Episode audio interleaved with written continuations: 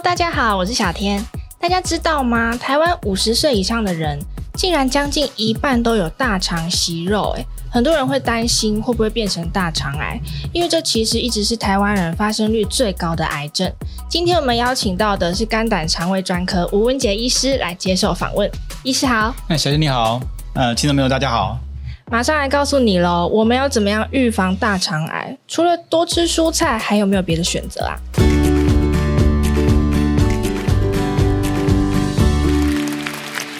多人呢，开始会在健康检查的时候照大肠镜嘛。那我们本来觉得说，哎，应该没什么事，但是很多都被医生告知说你有大肠息肉。医师，这个息肉我们到底要不要切掉？如果不切掉，会不会变成大肠癌啊？嗯，这个大肠息肉。到底要不要切？这是每次做完大肠镜病人问的问题。对啊，哦，或者说我们留个一两颗没有切，他就非常紧张，为什么医师都没有切？对，会很担心。哦，真的，这这个问题一定要跟大家好好的这边解释。好，我们医生在决定说到底这个大肠息肉要不要切的时候啊，是根据三个重点。第一个是这个大肠息肉长的位置，好、哦，第二个是它的大小，第三个是它的种类。嗯嗯。啊，那因为大家都害怕什么？就害怕变大肠癌嘛，不切的话，嗯、所以它的位置有四分之一的哈、哦，我们大肠肌要从右边慢慢。走到左边，然后到直肠排掉嘛，哈，所以右边是大肠的在近端，然后左边是大肠的远端，所以四分之一都是在大肠的右边，哦，也就是说，所谓的升结肠啊，那种盲肠那个地方，哦，那个段是四分之一，所以那边长息肉有四分之一的机会可能变癌症，哦，而且那边也是大肠镜比较难做到的地方，哦，所以比较深处，如果是长在那边的息肉，我们一定会切掉，嗯，哦，那第二个就是说所谓的四分之三哦。呃，将近四分之三都是长在所谓的乙状结肠跟直肠的地方。哦，乙状结肠跟直肠的地方就是在这个呃靠近肛门口了哈，直肠就肛门口那边那个粪便排出来的那一段，就就已经占了四分之三。嗯，所以这在这个乙状结肠跟这个直肠这一段的话，也是要去把它切除。那你可以看到特别比较少，就是在所谓的横结肠或者是所谓的降结肠，那那个占不到十 percent。嗯，啊，所以那个地方就还好。所以第二个是位置。不管你是在乙状结肠、直肠，或者是在所谓的升结肠啊，那个都是应该要切。那这个位置的话，医师通常他们在照大肠镜的时候会帮我们判断，对不对？对对对，医生如果一般我们都会照相，从肛门口一进去之后照第一张，然后第二张就是照到大肠的最深处，也就是说盲肠口那个地方，嗯嗯嗯，也就是说所谓的升结肠的那个起点，第二张。代表医生没有偷懒，然后没有做，没有只做一半哈。通常你检查这两张都没有问题的话，代表说你的大肠镜是做完全部都做完了。哦。所以这样子的话，我们可以根据你的这个息肉长的位置，医生会告诉你说，哎，这是在长在哪个地方。嗯。那我们根据这个位置，我们会评估它的风险。哦。好，所以这个是呃息肉长的位置决定了一个很重要的因素。那第二个就是大小。大小。对对对，因为我们碰过有有病人息肉三四十颗，甚至有一百颗的。嗯。一个大肠镜一次要怎么切得完全部？对啊。所以我们当然会捡大的先。先先做哈，就像好像水果哈变大颗的时候，直接把它采下来，小颗让它再继续长。好，所以其实因为啊癌症的风险啊，基本上大于一公分的话，那个癌症的风险哈就会比较高哦。所以一公分以上的息肉，我们基本上都会能够切，都把它切掉。哦，可能会将近十 percent 哦。假设你到三公分、四公分，那你的那个大肠癌的风险就会将近到五六十 percent。也就是说，你息肉越大，你的癌症的风险越高。那一定是选大的，先把它切掉。然后一公分以上，尽量能切就切。假设一次切不完，你就分两次把它切完。假设，那第二是呃零点五公分以下那种微小型的，基本上是不切也还好。哦。因为它三年五年，它在变癌症的风险就会还蛮低的。你可以等到三年之后再做，也许零点三、零点五公分以下，可能三年之后也不到一公分这样子，那时候再切就可以。那唯一中间就是说零点五到一公分哦，这段时间那就不一定了。那因为在国外可能大肠镜不是那么的方便哦，所以大肠镜我们就呃国外可能会说不一定要切完啊，或者是说可能要五到十年再追踪。但是台湾我们大肠镜很方便，所以零点五公分到一公分的息肉，我们都会尽量把它切除，嗯嗯，除非它的肿瘤很多颗，降低那个风险对。对对，因为病人不切，假设他变癌症的话，还是有危险的。对啊，好，哦，所以这个大小其实是非常重要的哦。那第三个就是什么？第三个我们刚才讲说种类，嗯，哦，其实我们现在已经大肠镜已经很发达到说，我们用镜头一看就知道说它是属于哪一种息肉。哦，哦，看那个表面哦，有些表面长得就像那个像那个绒毛哦，老回像花椰菜那样子的一个表面，它叫绒毛状腺瘤。绒毛状腺瘤它其实不是那么常见，但是如果你看到这种腺瘤，这种是癌前病变的腺瘤，它高达将近高达四十 percent 可能会是癌症，这么高会变癌症，嗯，会变癌症。你留着它，它以后就会变癌症，就是呃，癌症病变的几率比较高，最高的有大概三四十 percent 以上哦。啊，另外一种就是所谓的管状腺瘤，管状腺瘤就是它的表面看起来就是像一一条一条的，好像脑回一样，但是一条一条管子，那那个形状哦，管状腺瘤，它那个癌症风险比较低一点，嗯，哦、呃，大概就是两 percent 三 percent 这样子而已。哦，所以当然，因为有只要有一点风险大于百分之一，我们都能够切就把它切掉。我们也是会特别担心，还是会怕嘛？对啊，我们又不是算命仙，对不对？哈。那第三种就是所谓的管状跟绒毛混合型，就管状绒毛腺瘤啊，这样子的腺瘤的话，基本上癌症风险大概四分之一哦，二十五 percent，所以那个也会切。所以只有在哪种息肉我们不切，就是它是一个增生性的息肉，也就是说它是因为表皮哦被磨磨，因为长期的磨损哈，它增生这样厚的皮。这种息肉通常都都会好发在哪里？好发在这个直肠，就是大便要出来的地方。嗯，因为那个粪便比较硬的嘛，常常会出来摩擦摩擦，把它增摩擦出很多这种增生的息肉。基本上，它的癌症风险会很低很低。好，那这个就就不用切。讲的像起毛球的概念。对对对对，那个所以那个就不用切。那我刚刚讲这是三个重点，对不对？嗯。其实医生还有一个非常非常重要的事情要跟大家讲，就是说这个遗传家族史是。很重要的，所以假设你有这个家族遗传史哈，尤其是你第一等亲里面有好几个都有大肠癌的病人哈，甚至有四十岁以前就得到大肠癌的，很早期就得到大肠癌的，你高度可能是有这个基因的问题，造成你这个大肠癌很容易发作。嗯，那其实大肠癌有五 percent，百分之五而已，只有百分之五是遗传的，但是这个遗传的很麻烦，就是它百分之五，但是他发现可能就很早期就发就会发生大肠癌了，四十岁以前可能就发生了，哦，或者是说。你有百分之八成，就是你一辈子八成到九成可能都会变大肠癌，所以你这个百分之五的遗传的病人，你建议还是要把息肉切掉，甚至要规则的去追踪大肠镜。两个月前那时候，最近就遇到一个家人，他呃他是呃爸爸哥哥都有大肠癌的病史，结果他将近五十岁，他没有做大肠镜，一来找我说肚子痛，结果我帮他做大肠镜，已经是大肠癌将近第三期到第四期了。那还很年轻，呃年轻五十岁算年轻，他现在五十岁算年轻。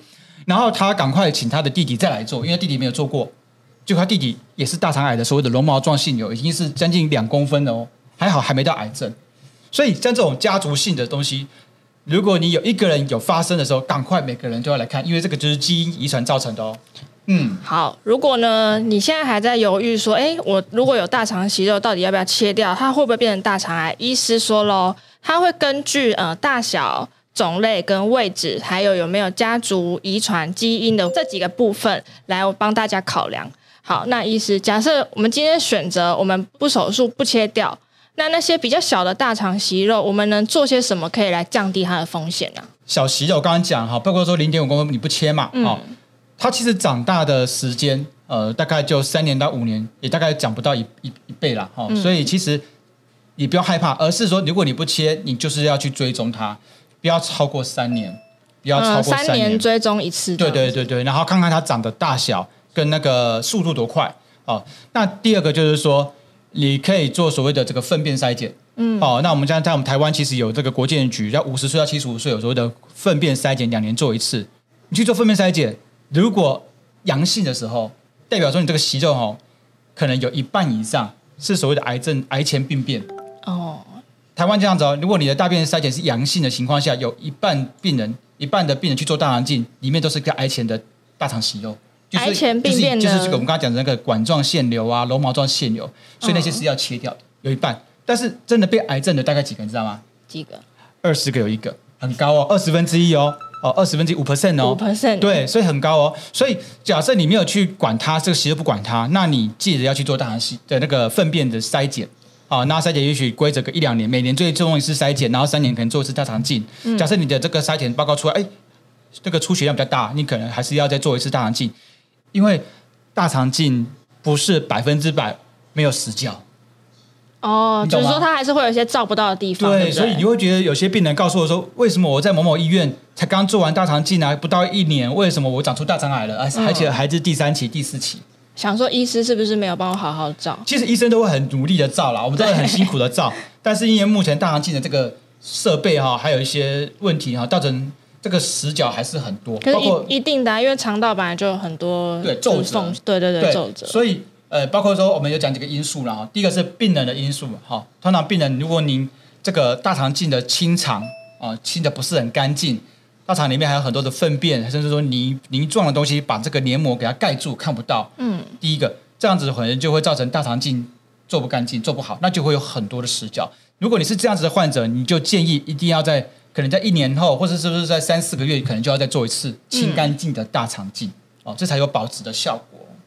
那第二个就是医生的因素了哈。医生的话就是说，如果你的这个检查的时间太短，比如说、嗯、我们现在目前规定说大肠镜头，呃，进去不管了哈，进去到最深处到盲肠口的时候才开始检查嘛。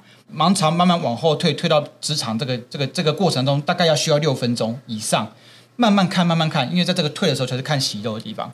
如果你这个一分钟就就拿出来了，或者两分钟拿出来了，你的息肉可能有很多很多死角没看到。嗯，好，那这样子的话，很做的很匆忙啦，或者是说跟 在跟这个技术人员在聊天啊，或者在聊天等等，或者是说突然一个不小心一个晃神，你可能有些死角就没看到了。哦，这是医护人员这块的有可能遇到的问题。啊，第三个就是说，刚我们刚刚讲说，这个大肠镜本身还是有死角。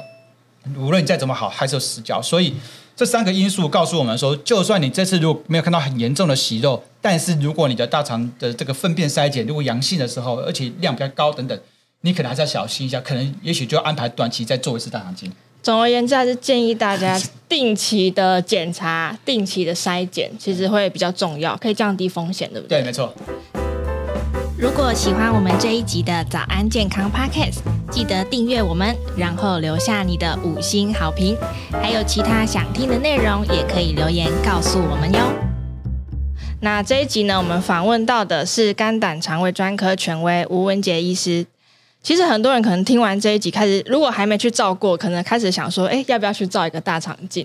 但是医师，我们照大肠镜之前，我们要注意些什么事情啊？做大肠镜之前，我们第一个要注意说，到底。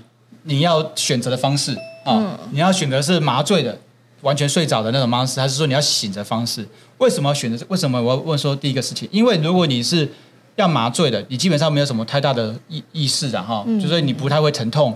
但是如果你是不麻醉的，你可能会有疼痛的感觉。嗯，那疼痛的感觉来自于说，如果你本身你的肚子啊是有开过腹部的一些手术，有粘连，有生过很多小孩，有腹膜炎过、盲肠炎过等等。肚子有粘连，你就想象说这个肠子啊，就像被胶水粘在一起一样。嗯，这个时候做大肠镜，很多时候可能会疼痛。而、啊、疼痛的情况下，病患有时候不能忍受的情况下，他就会做不到全部的大肠镜，就只做一半就就非就失败了。所以，当你有这样子一个开过刀，甚至说有些患者是很瘦很瘦，像纸片人的那种女生，嗯、其实那种纸片的女生，她的那个身体其实非常的小，那个身体的空间非常的小。这样的患者做大肠镜也会比较疼痛，所以当你有这样的情形的时候，建议你可以选择麻醉的方式，麻醉科医师帮你打麻醉针，睡着的情况下比较好，能够把这个大肠镜完整的做完。就不要以为自己很会忍痛，对对对，其实其实更痛，永远都是对自己太有信心。对啊。哦，第二个需要的重点哈。就是你的这个大肠镜的清肠哦，清肠的效果。因为我们患者常常跟我讲说，哦，做大肠镜最怕的就是什么？怕这个吃泻药拉得很辛苦，泻药又难吃，隔天又吐的乱七八糟的。嗯，那我就问他说，那你是怕你得大肠癌比较太晚，就是延误诊断比较比较比较危险，还是你你只是怕吃泻药？其实你不要害怕吃泻药，我们都是怕得大肠癌。嗯，对。好，那你这个泻药其实现在已经有很好很好的泻药了，它呃它味道也像柠檬汽水一样很好喝，喝完之后其实你。只要按照我们的时间喝水的话，排便都可以排得很干净，哦，所以这样子的情形都能够改善你的这个排便的情形，而且味道也没那么难喝了。其实让你的这个清肠的过程能够做得非常好，所以你不要害怕清肠，而是要想说如何不要有大肠癌，早点处理它。最后一个，最后一个就是说，清肠前、大肠镜前，我们需要说什么？要所谓的三天的低渣饮食。嗯嗯嗯，就是说。如果如何让你的大肠镜里面、大肠里面的粪便能够越少越好，哦，或是越容易拉掉越好。所以这三这三天里面，尽量能够避免掉一些说呃蔬菜、水果、高纤维的东西，甚至说有些肉的东西就是比较豆类、牛奶都不适合，因为它会形成粪便。啊、哦，那所以所以他们说那怎么办？那到底要干嘛？所以我们都告诉病人一个口诀，比如说你的白面条、白吐司、白面包、白稀饭，这都可以。那现在坊间上有在。有在贩卖所谓的代餐，啊，代餐就是说你不用三天，你只要在检查前一天吃代餐，就可以达到那个样的效果。这么方便？对，对啊，但是要花点人民币，不，花点台币啦，花点台币，花点台币。好，所以这样子的方式其实都能够帮助我们，能够把大肠清的干净。嗯，所以这很重要哦。嗯、呃，不过低渣饮食应该他会给一个清单吧？没错，没错。所以大家也不用太担心啦。好，那医师，如果我今天就是不不想照大肠镜，这大肠息肉还能怎么样发现吗？有有什么征兆吗？大肠息肉如果它是良性的，基本上没有征兆。嗯，如果它很大颗，很大颗，而且是癌前病变的话，哈，它可能会有点渗血，会有点流血，所以你的大便可能会验到一些粪便，会验到一些出血。所以我们刚刚讲说，那个粪便筛检的时候就可以筛检出来，大概一半的病人，台湾一半的病人可能，如果你阳性的话，一半病人可能就是息肉造成的。那第三个，如果你够大颗了，已经到边已经塞住肠子，哦，譬如说已经塞住一半以上，那你的排便就会怎样？会变得不好排，胀气。胀胀胀的，甚至如果你是在这个息肉是在这个靠近直肠肛门口的地方的时候，你的那个大便出来、粪便出来的时候，形状会变得像是一条一条，像在挤双麒麟一样，一条一条的细细的然后要用力才把它挤出来。所以当你有这样的情形的时候，其实你就可能真的有问题了哈，不一定是息肉太大颗，或是你可能是癌前病变。那这样的话就要特别注意好，那。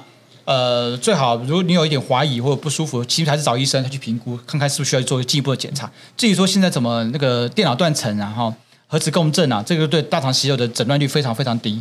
好，然后这个最后一个就是有一个这个放射线的这个摄影的啊，他用大肠镜呢，他用大肠里面灌灌那个摄影的显影剂进去，啊，灌显影剂从大肠进去，然后你让病人翻来翻去，左他左翻翻右翻翻，让那个显影剂覆盖在这个大肠黏膜，借此看到息肉。这个也是一个方法，但是这样的的这个真这这个准确率啊还是比较低啦，所以大肠镜能够看到是最完整的。嗯、所以你觉得是 CP 值最高的一个方式？但是其实如果已经有胀气或是排便出血的话，可能代表那个息肉已经就是有点严重了吧？嗯、对，没错。所以大家还是定期检查。好，那最后一个问题呢，就是帮很多的观众啊，很多的读者都在问，我们平常到底要怎么吃可以预防大肠息肉和大肠癌？就是四个字，多吃蔬菜吗？还有没有其他的？嗯、如果你是那个百分之五所谓的遗传性的大肠癌，大呃抱歉，你怎么吃都会得大肠癌。所以通，通常这样的患者就是要去做规则的追踪，甚至把有些患者就把肠子的息肉都切掉，甚至把大肠拿掉。嗯，好，那你是另外一个九十五 percent 哦，是因为你外在因素造成的哦，那你可能就要避免一些致癌的因子嘛哈、哦。我目前看到最常见的还是抽烟呐、啊，哦，抽烟抽烟的病人很多息肉都是比较比较。大颗或是比较癌前病变的，哦，所以抽烟能够戒，尽量还是戒。哦，那酒的话，如果你偶尔喝红酒什么的，偶尔喝，但是都还好。但是如果是酗酒那种酗酒型的，也是容易会大肠癌的机会比较高。再来就是说控制体重，因为我们发现说肥胖其实跟大肠癌也有关系。哦，所以你能够降低这个肥胖的情况，把身体体重控制好，甚至降低所谓的这个胰岛素的这抗性，哦。这个都可以让大肠癌的这个风险下降。嗯，哦，那吃的地方呢？吃的部分我们其实就是，呃，其实听众朋友都很希望我讲出一个非常很密集，说能够怎么样就不要大肠癌哦。我跟你讲，其实原则真的很简单，就是还是蔬果多吃，然后避免一些红肉哦，避免一些红肉，避免一些腌制品哦。其实我觉得蔬菜多吃啦，然后鱼肉、鸡肉这都多吃，我觉得很好哦。但是呃，腌制品啊、香肠啦，哦。或是说再造的这些食品，可能就尽量少。好，我想这样子的情况下，能够下降这个降低这个大肠癌的风险。那最后就是说，如果不不必要的一些化学的一些使用，化学物剂的使用，比如调染法的啊、染法的那种东西，能够避免就尽量避免。这样子其实大肠癌就不会得到。最后最后，如果没有五十岁以上，如果没有做过大肠镜，我建议还是。做一次大肠镜，先了解你的大肠到底是处在哪个状态，嗯，之后再决定到底要不要去做下一步的检查。我觉得这才是最好预防的方法。嗯，为什么是以五十岁这个？因为五十岁得大肠癌的风险是最高的。哦，嗯，是对。如果你没有这个家族史的话，五十岁以上是最高。所以台湾目前也是以五十岁来当做一个标准。国外大肠癌有年轻化，所以国外有在有在推行四十五岁就开始。嗯，那你猜猜我我几岁做大肠镜？对啊，几岁？我们也很想知道。其实我现在也也才十八岁，我大我大概三十五岁做我第一次大肠镜。哦，那刚、嗯、刚做完。对，刚做完，刚做完。所以所以连医生，因为我们医生看多了，真会怕。他们说什么科的医生就会长什么样的癌症，嗯、对，所以我们都会害怕。所以我们也做大肠镜，包括你，你也不要害怕，做了就不用紧张了，你没事就可以好好的预防它。好，今天呢，真的很感谢吴医师啊，希望大家呢。一辈子都没有大肠癌，那最好大肠息肉越少越好。是，谢谢大家，谢谢吴医师，谢谢，谢谢，谢谢呃各位的观众朋友，拜拜。那我们下次见喽，拜拜。